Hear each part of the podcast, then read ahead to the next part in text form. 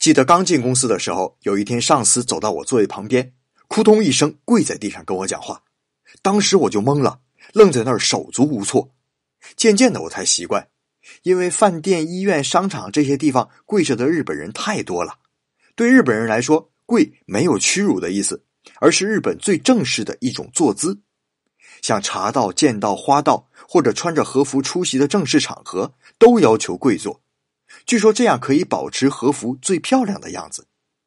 不过年轻人经常跪坐，容易变成内八字脚和萝卜腿，所以有些日本老太太找儿媳妇儿啊，就专门挑这样腿型的女孩子，因为他们认为这样的女孩子是出身于可以经常穿和服的富贵人家。